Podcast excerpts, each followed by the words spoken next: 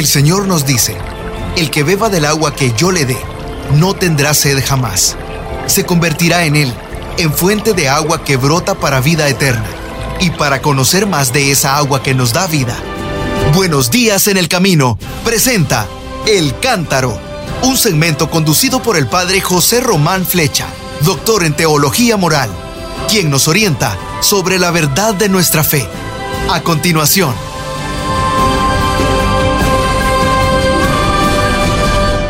Mis queridos hermanos, queridas hermanas, soy el padre José Román Flecha de la Diócesis de León en España, hablándoles desde la residencia de mayores donde vivo habitualmente en Salamanca. Generalmente los lunes transmitimos o hacemos un comentario a las palabras que el Papa ha pronunciado el domingo con motivo del rezo del Ángelus. Ayer no lo hicimos porque tenía la última oportunidad de presentar a aquellas hermanas contemplativas, aquellas monjas que han recibido estos días los ejercicios espirituales, mis reflexiones sobre el Evangelio según San Lucas. Así que hoy, si les parece, vamos a recoger las palabras que el Santo Padre pronunció el primer domingo de Cuaresma de este año 2022. Bueno, sin más preámbulos, vamos a ver qué nos dijo. El Santo Padre el domingo decía que el Evangelio de la liturgia de hoy, es decir, del primer domingo de Cuaresma, nos lleva al desierto, donde Jesús, como recordamos, fue conducido por el Espíritu Santo durante 40 días, que son un recuerdo de los 40 días de Moisés, los 40 días de Elías y también los 40 años que el pueblo de Dios pasó en el desierto. Bueno, Jesús pasó durante 40 días un ayuno y fue tentado por el diablo según nos cuenta el Evangelio de Lucas en el capítulo cuarto, versículos del primero al trece. Bueno, pues eso es. Jesús fue tentado por el diablo, sí, y nos acompaña a cada uno de nosotros en nuestras tentaciones, que no son pocas. Bueno, ¿y qué significa el desierto? Es verdad que aquí ya lo he comentado yo más veces, pero escuchemos. El Papa nos ha dicho que el desierto simboliza la lucha contra las seducciones del mal, para que lleguemos a aprender a elegir la verdadera libertad. A mí me gusta decir que el desierto es donde uno se encuentra consigo mismo. Mire, en el desierto poco vale que yo presente mi diploma de haber hecho una maestría de no sé qué. En el desierto eres lo que eres, sin mascarillas, sin títulos y sin nada de adornos. El desierto simboliza la verdad, y la lucha contra las tentaciones de la mentira, de forma que podamos aprender a, elegir el camino del bien o el camino del mal. De hecho, Jesús vivió la experiencia del desierto justo antes de comenzar su vida pública, o mejor dicho, su misión pública. Y fue precisamente a través de esa lucha espiritual donde se afirmó con decisión en el tipo de mesianismo que él pretendía ser. Y el Papa hizo un juego ahí de palabras, dijo, no un Mesías así, sino un Mesías así. Está bien. Diría que esta es eh, propiamente la declaración de identidad mesiánica de Jesús, del camino mesiánico de Jesús. En los aeropuertos, antes de tomar el avión, después de... A ver, identificación, por favor. Bueno, pues la identificación de Jesús la presenta precisamente en el desierto. Ahí nos dice quién es Él, de dónde viene, a dónde va, cómo concibe a Dios, cómo se imagina a sí mismo, qué tipo de mesianismo va a desempeñar, cuál es su camino. Así es, el desierto fue su puesto de entrada en el mundo de, la mesianidad fue el momento de presentar su pasaporte, ¿no? Bueno, perdónenme, esto no lo ha dicho así el Santo Padre, pero quería yo recordar mis tiempos de viajes internacionales, que ya va haciendo un tiempo que no movemos ninguno, ¿verdad? No, no vamos de viaje porque estamos aquí confinados de alguna manera. Bueno, pues Jesús nos dijo, y así lo dijo el Papa, eso sí, yo soy el Mesías, pero por este camino. Y entonces miremos ¿Cuáles son las tentaciones contra las que Jesús tuvo que luchar? El diablo se dirige a él dos veces con la misma introducción, diciendo, si eres el Hijo de Dios, en los versículos 3 y 9. Es decir, le propone eso, mostrar su identidad. Tú eres el Hijo de Dios. A ver, muestra el pasaporte. Le propone sacar provecho de su posición. Si eres el Hijo de Dios, puedes hacer que el pan se convierta en una necesidad secundaria, porque bueno, lo vas a conseguir a través de las piedras, que estas piedras se conviertan en panes. Puedes satisfacer las necesidades materiales que sientes, es facilísimo. El hambre. Y después, si eres el Hijo de Dios, puedes, ¿y cómo?, aumentar tu poder, como se sugiere en los versículos 6 y 7. Y finalmente, para obtener una señal prodigiosa de Dios, en los versículos 9 al 11. Así que tres tentaciones. Es como si dijera, si eres el Hijo de Dios, saca provecho. Y el Papa añadió, como hace siempre, aplica las cosas a nuestra propia vida y dijo, fíjense cuántas veces nos sucede a nosotros eso mismo. A ver, fulanito, fulanita, estás en esa posición, ¿no? Aprovechate. No pierdas la oportunidad, no pierdas la ocasión. Es decir, piensa en tu propio beneficio. Bueno, pues esa es una propuesta seductora. Pero parece bonita, ¿no?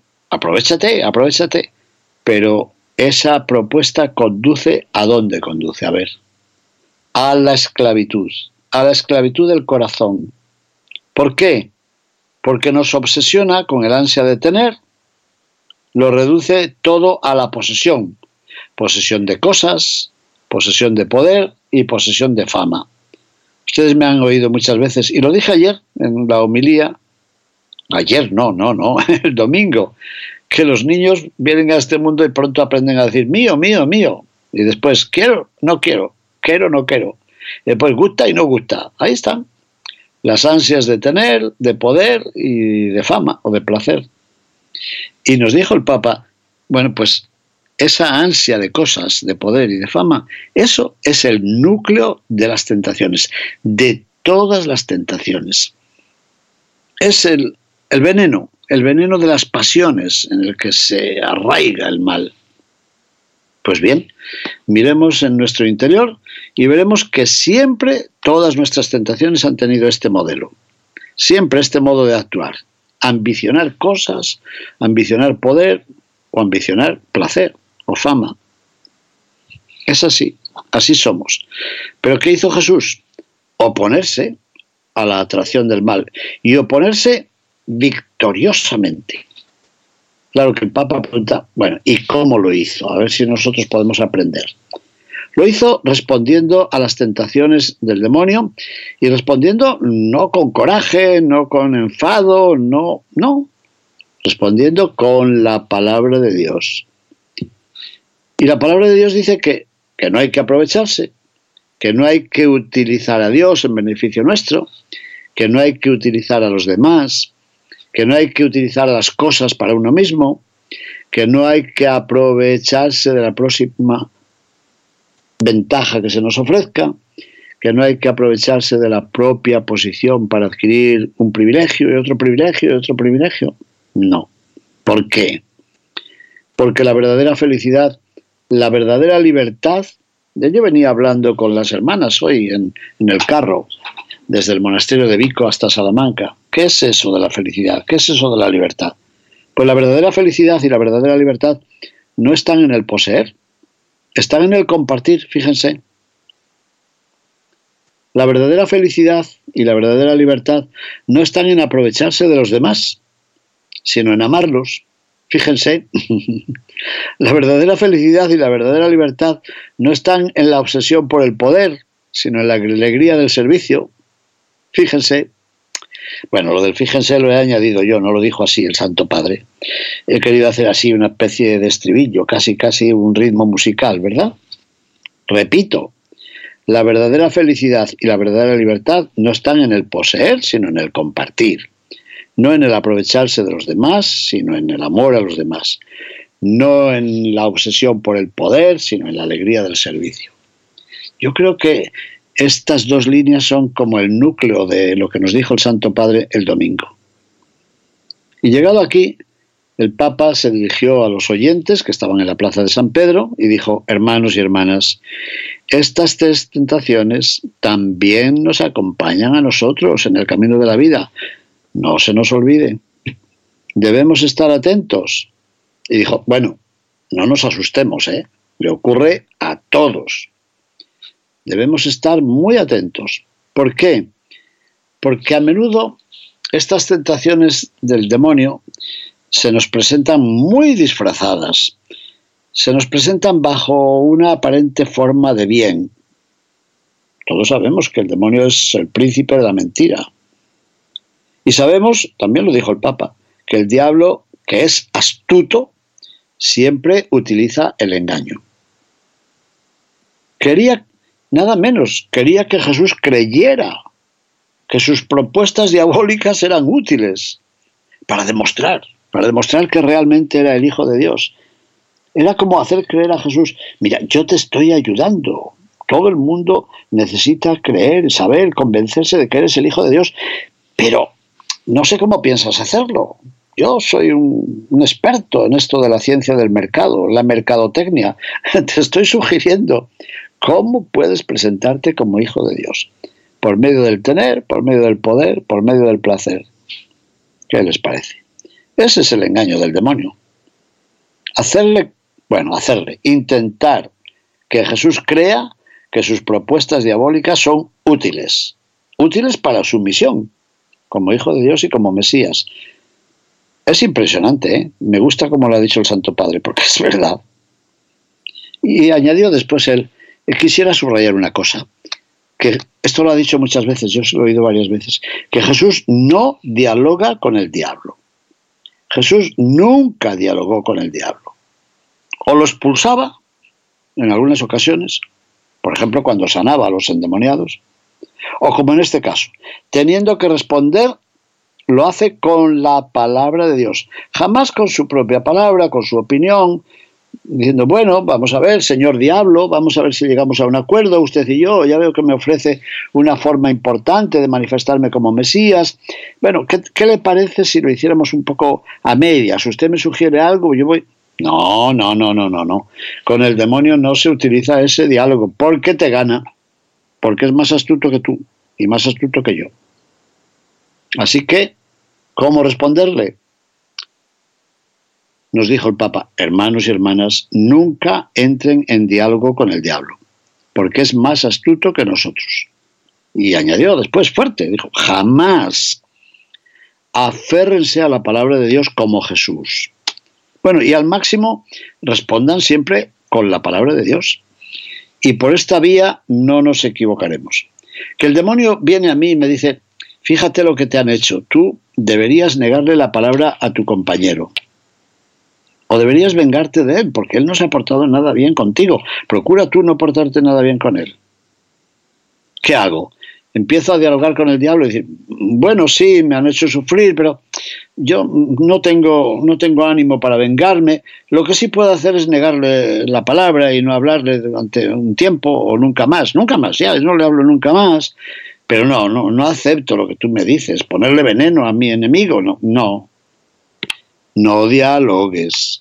¿Qué le puedes decir al demonio cuando te diga eso? Mira, tú, tú conociste a Jesús de Nazaret, ¿verdad? ¿Sabes lo que nos dijo? Que ames a tu enemigo. Y punto. y ya está.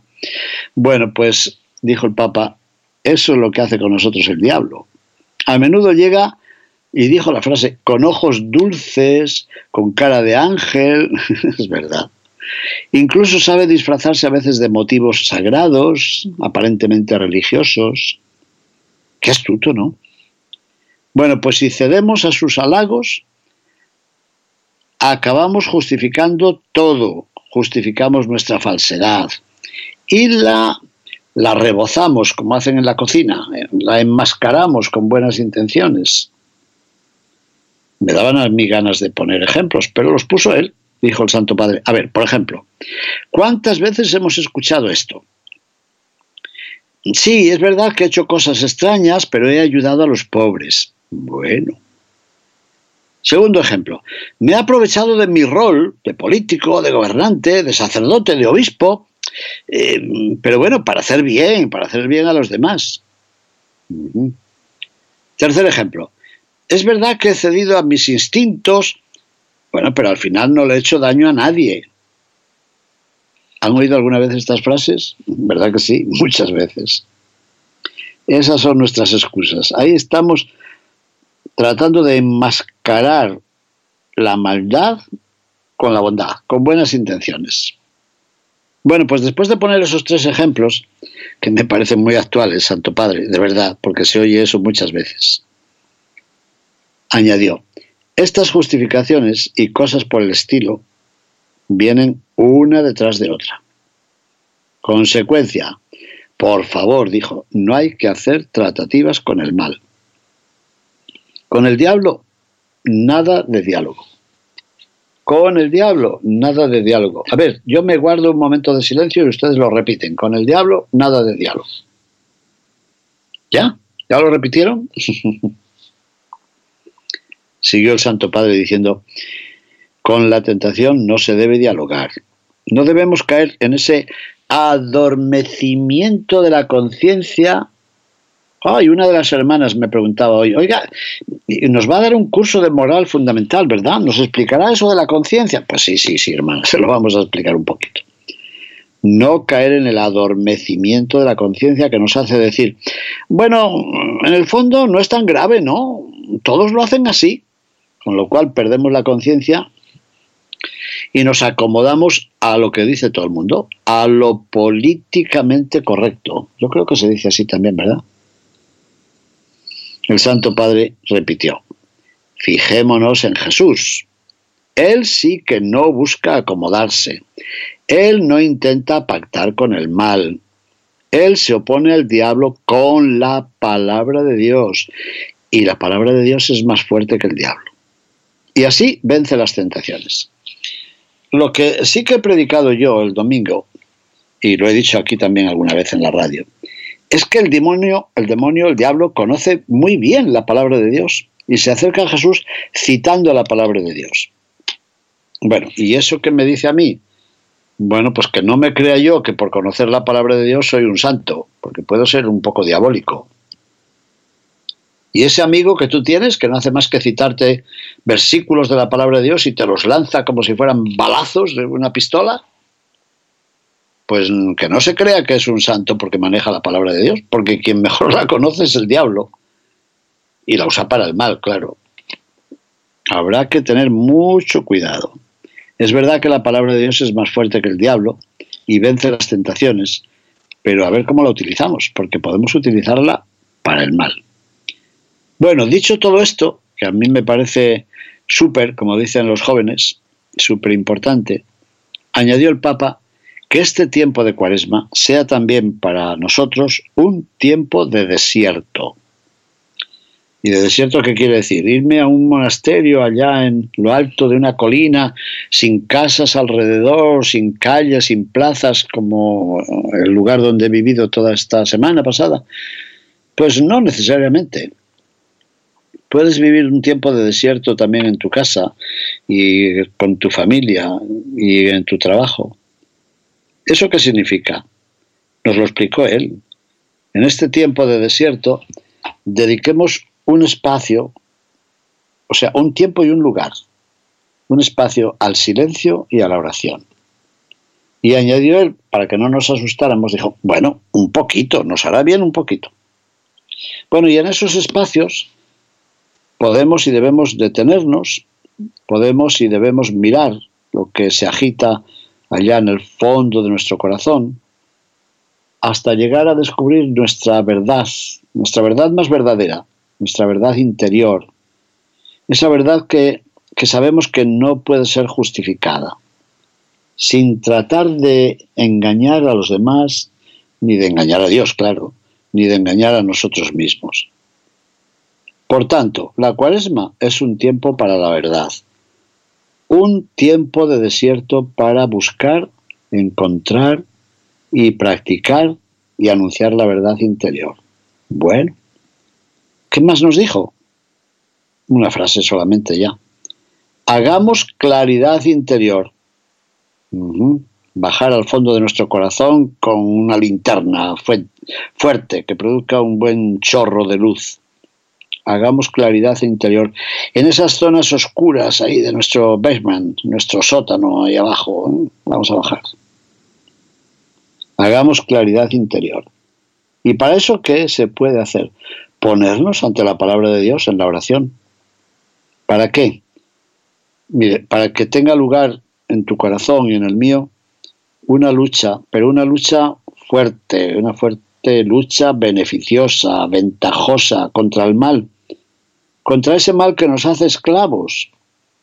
Es decir, lleguemos a cabo no una lucha contra los inocentes, como los que están siendo aplastados en una guerra infame, sino una lucha contra nuestros malos instintos. ¿Y para qué? Para lograr la libertad, no como pasa en las guerras de, de antes y las de ahora. Luchar contra el mal que nos está haciendo esclavos, para poder liberarnos de la esclavitud y poder vivir como hijos de Dios. Qué hermoso, yo creo que es importante. Bueno, y después del rezo del ángelus, ¿cómo no? Es un dolor esto. El domingo en la Santa Misa tuve un matrimonio de ucranianos que viven allí, en la ciudad cercana al monasterio, en Arnedo. Claro, se le salían las lágrimas de los ojos. Bueno, pues eso mismo estaba diciendo el Santo Padre a la misma hora, pero no en el monasterio de Vico, sino en Roma. ¿Qué dijo? En Ucrania corren ríos de sangre y de lágrimas.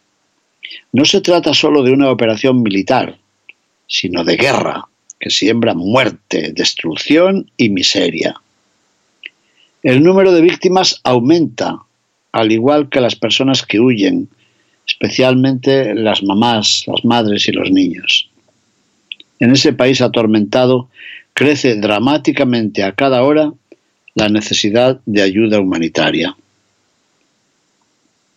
Hago un llamamiento apremiante para que se aseguren realmente los corredores humanitarios y se garantice y se facilite el acceso de la ayuda a las zonas asediadas, con el fin de proporcionar un alivio vital a nuestros hermanos y hermanas oprimidos por las bombas y por el miedo. Agradezco a todos los que acogen a los prófugos. Por encima de todo, imploro que cesen los ataques armados, para que prevalezcan las negociaciones y prevalezca el sentido común, y para que se vuelva a respetar el derecho internacional. Y también quiero dar las gracias a los periodistas, que para garantizar la información arriesgan sus propias vidas. Gracias, hermanos y hermanas, por este servicio. Un servicio que nos permite estar cerca del drama de esa población y nos permite evaluar la crueldad de una guerra. Gracias, hermanos y hermanas. ¿Qué más? Recemos juntos por Ucrania. Y dijo, tenemos ahí sus banderas frente a nosotros en la plaza de San Pedro. E invitó a las gentes que estaban allí a rezar un Ave María. Y añadió, la Santa Sede está dispuesta a todo, a ponerse al servicio de esta paz. En estos días dos cardenales han partido para Ucrania, para servir a la gente, para ayudar. El cardenal Krajewski limosnero pontificio, para llevar dinero, para llevar ayuda a los necesitados. Y el cardenal Cherny, prefecto del Dicasterio para el Servicio del Desarrollo Humano Integral. Bueno, pues la presencia de los dos cardenales allí es la presencia no solo del Papa, sino de todo el pueblo cristiano, católico, que quiere acercarse y decir, la guerra es una locura, deténganse, por favor. Miren qué crueldad.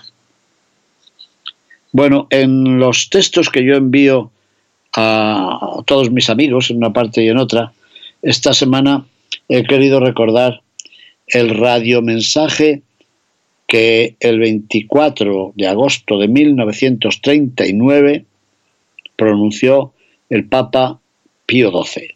El día antes, los nazis de Hitler y el mundo soviético de Rusia habían firmado el pacto de no agresión. Terrible. Pero tenía unas cláusulas secretas que en el fondo era anunciar que iban a apoderarse de otros países. O sea, lo mismo que está ocurriendo ahora. Bueno, pues es bueno, es bueno que recordemos aquellas palabras de Pío XII. Nada puede perderse con la paz, pero todo puede perderse con la guerra.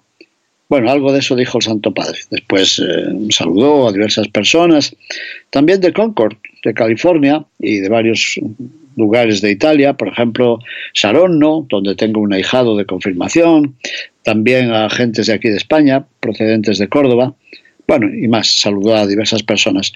Pero lo importante fue precisamente esta llamada a la paz. Y luego nos anunció que esta semana iba él a recibir, a celebrar los ejercicios espirituales que todos los años celebra el Papa junto con la curia romana. Así que oremos también por él, puesto que él seguramente estos días está orando especialmente por todos nosotros. Mis queridos hermanos, muchísimas gracias por su atención. Buenos días en el camino presentó El Cántaro con el padre José Román Flecha.